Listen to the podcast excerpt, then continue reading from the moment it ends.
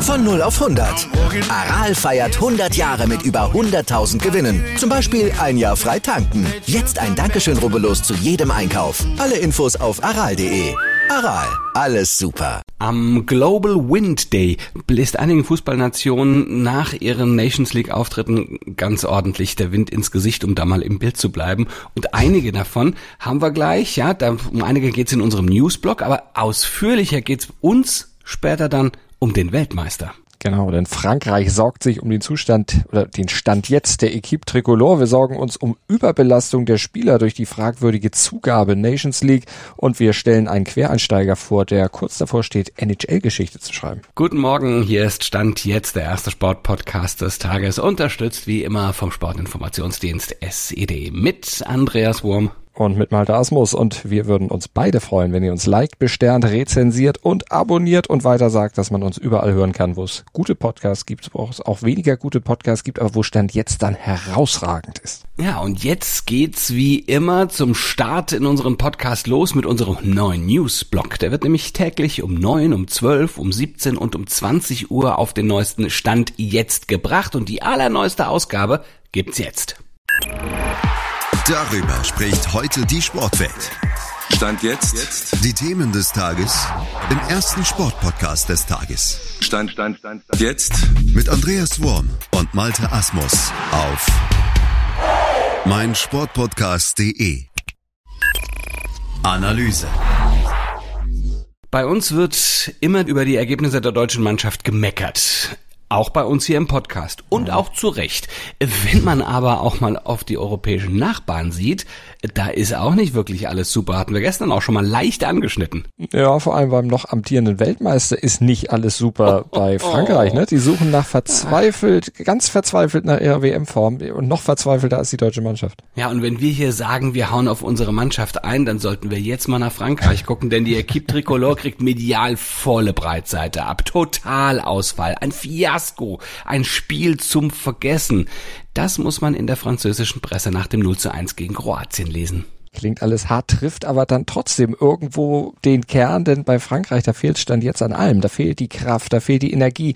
Da kann man auch gut verstehen, äh, dass die Kraft fehlt, denn wir haben ja auch schon drüber gesprochen, nach dieser langen Saison und der fragwürdigen Zugabe Nations League, das kann man sicherlich erklären, aber da kommt ja noch was zu bei Frankreich. Es fehlte nämlich laut Nationaltrainer Deschamps auch an Charakter.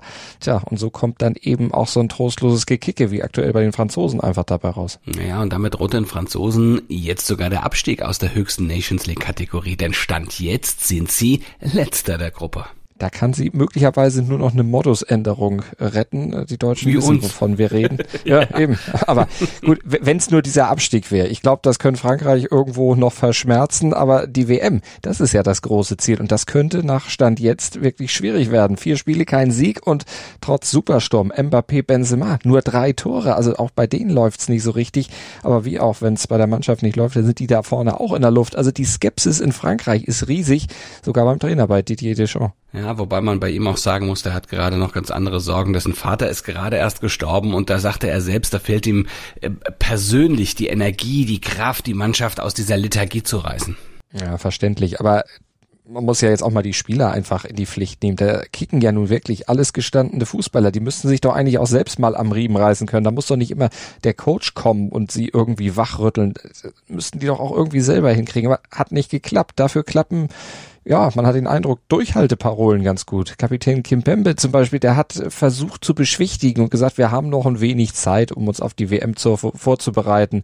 Und dann hat er noch angefügt, der momentane Zustand der Mannschaft, der sei natürlich gar nicht besorgniserregend. Ja, ja, gut, gut. Du sehen 80 Prozent der Franzosen laut einer L'Equipe-Umfrage allerdings anders. Viel Mut macht denen äh, nicht. Ja, also was sollte da jetzt besser werden? Was sollte da für Frische reinkehren? Und weil man muss ja auch fragen, woher soll diese Frische kommen. Und da sind wir wieder bei dem Thema, das wir schon mal besprochen hatten. Ähm, der Zeitplan bis zur Fußballweltmeisterschaft ist komplett eng getaktet und viele sagen, und ich denke, das ist so, vielleicht sogar viel zu eng. Gehen wir gleich nochmal drauf ein. Aber äh, Stand jetzt macht eigentlich den Franzosen nur der Auftaktgegner in Katar wirklich ein bisschen Hoffnung. Der wird nämlich wie vor vier Jahren Australien sein. Das steht seit gestern fest. 2018, da begann äh, ja so gegen Australien der Marsch zum Titel. Aber ob sich auch der Rest der Geschichte wiederholen wird, also Stand jetzt ist es zumindest zweifelhaft. Top-Thema. Also nehmen wir nochmal das Thema Belastung auf, denn das ist ein zentrales Thema aktuell in der Fußballwelt und für viele Fußballprofis ist das im Moment natürlich auch das zentrale Thema. Es ist schon wirklich immens, das muss man sich mal reinziehen. In den letzten 14 Tagen Nations League gab es insgesamt 103 Spiele on top auf eine schon ewig lang anhaltende Saison. Also, wie hattest du das genannt? Eine fragwürdige Zugabe, ja. Mhm, genau, und eigentlich wollen alle eigentlich nur eins. Also viele Fans auf jeden Fall, aber noch mehr wahrscheinlich die ausgelaugten Stars. Endlich eine Atempause, endlich mal Urlaub. Stattdessen geht's im Oli Kahn-Motto immer weiter, immer weiter. Ja, und die Spielervertretung FIF Pro hat erst kürzlich wieder erklärt, Fußballprofis seien keine Maschinen. Ja, richtig, das stimmt. Nur juckt es die Verantwortlichen mal gerade überhaupt nicht. An dieser zweiwöchigen Zugabe führt trotz engen Kalenders eben kein Weg vorbei, da die sonst üblichen Länderspielfenster im Oktober und im November ja eben wegen dieser Winterweltmeisterschaft ja schon komplett entfallen. Jetzt hätte man natürlich sagen können, dann hätte man eben auch die Nations League nochmal einfach canceln können oder sie vielleicht auch einfach sowieso einstampfen oder vielleicht dann auch nur für dieses Jahr aussetzen können. Aber das wird für die UEFA natürlich überhaupt nicht in Frage kommen, denn man muss es auch mal da realistisch sehen. Selbst wenn die Nations League nur so ein Pseudo-Wettbewerb ist, er bringt deutlich mehr Kohle als ein normales Testspiel. Naja, und insgesamt wird das Ganze natürlich so munter weitergehen. Durch diese Winter-WM verschiebt sich's ja jetzt nicht nur in diesem Jahr, sondern es geht natürlich auch hinten raus alles durcheinander, weil da fehlen ja auch die Zeiten. Weniger wird das Ganze nicht mit der Belastung. Belastung ab der Saison 24, 25 wird ja jetzt auch noch die Champions League nochmal ausgeweitet. Da kommen dann noch 64 Spiele mhm. auch nochmal mit dazu dazu. Ja, aber es ist ja so, nur wenn der Ball rollt, rollt auch der Rubel, beziehungsweise sagt man nicht mehr, also der Euro rollt dann natürlich. Heute in der Sportgeschichte.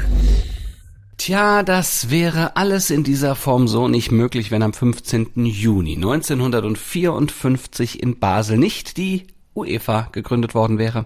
Tja, von 25 der damals 31 europäischen Nationen und auf Initiative von Italien, Frankreich und Belgien, die wollten unbedingt eine europäische Fußballunion haben und die wurde nach bescheidenen Anfängen dann zum wichtigsten Kontinentalverband weltweit im Fußball heute. Ja, dank findiger und lukrativer Ideen. Europameisterschaften und die Europacup-Wettbewerbe mit der Champions League an der Spitze sind Events, die Milliarden an Umsatz generieren und Millionen von Fans natürlich dann auch faszinieren. Und auch die Zahl der Mitglieder hat sich seit der Gründung auf 55 erhöht und damit auf mehr als das Doppelte nach oben geschossen, weil die ehemaligen Sowjetrepubliken ja aufgenommen wurden, also einige davon jedenfalls als ja jetzt mittlerweile souveräne Staaten, aber auch weil zum Teil aus politischen Gründen zum Beispiel Israel ja eine neue fußballerische Heimat in der UEFA fand. Dann haben wir zum Beispiel ja auch noch so, so Zwergstaaten, ne? Gibraltar, Färöerinseln, die haben mittlerweile auch den Weg in die UEFA äh, gefunden. Grönland ist interessiert, sie stehen auch da schon an und klopfen. Ich hoffe mit einem Geldkoffer, der Koffer, dann wird die Tür schneller aufgehen. Ja, also also da ist der Wachstum ähm, ja natürlich dann auch noch da und die Einnahmen werden damit auch steigen. Das ist äh, definitiv. Analyse.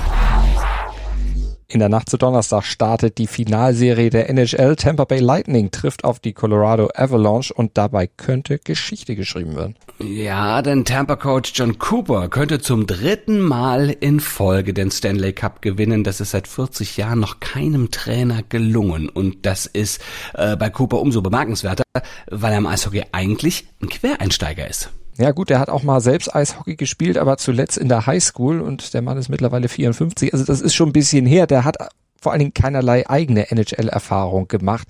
Der war in ganz anderen Metiers beruflich unterwegs, hatte Jura studiert, hat mal an der Wall Street gearbeitet und versuchte sich dann mehr schlecht als recht als Pflichtverteidiger da über die Runden zu bringen. 1500 Dollar, glaube ich, monatlich. Aha. Und wie wird so jemand zum NHL-Erfolgstrainer? Das sagt er selber, das kann er sich auch irgendwie nicht so richtig erklären. Das war auch nie ein Traum oder irgendwie ein besonderes Ziel von ihm.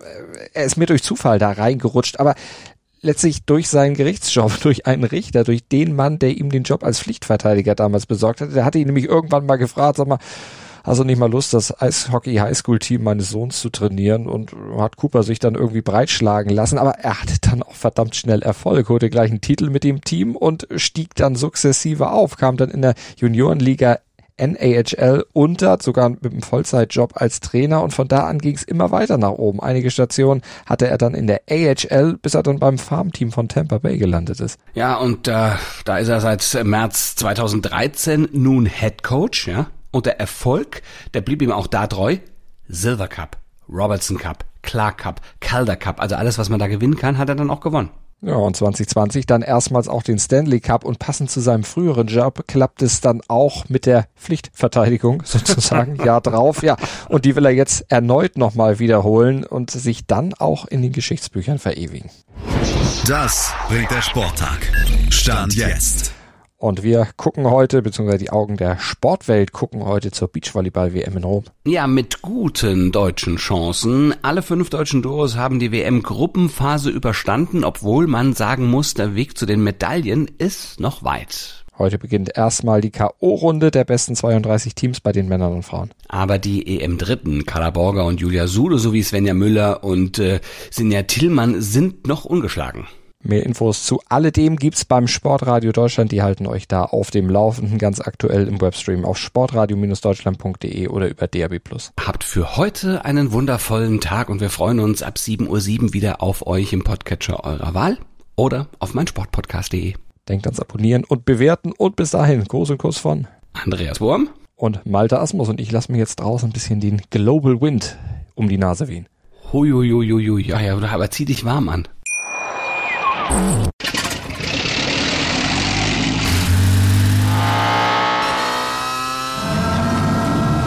Von 0 auf 100. Aral feiert 100 Jahre mit über 100.000 Gewinnen. Zum Beispiel ein Jahr frei tanken. Jetzt ein Dankeschön, rubbellos zu jedem Einkauf. Alle Infos auf aral.de.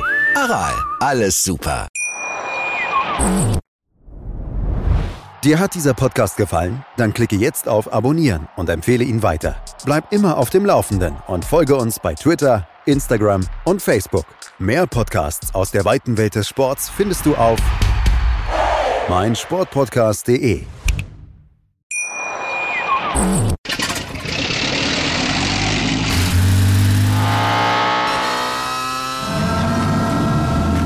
0 auf 100. Aral feiert 100 Jahre mit über 100.000 Gewinnen. Zum Beispiel ein Jahr frei tanken. Jetzt ein Dankeschön, rubbellos zu jedem Einkauf. Alle Infos auf aral.de. Aral, alles super.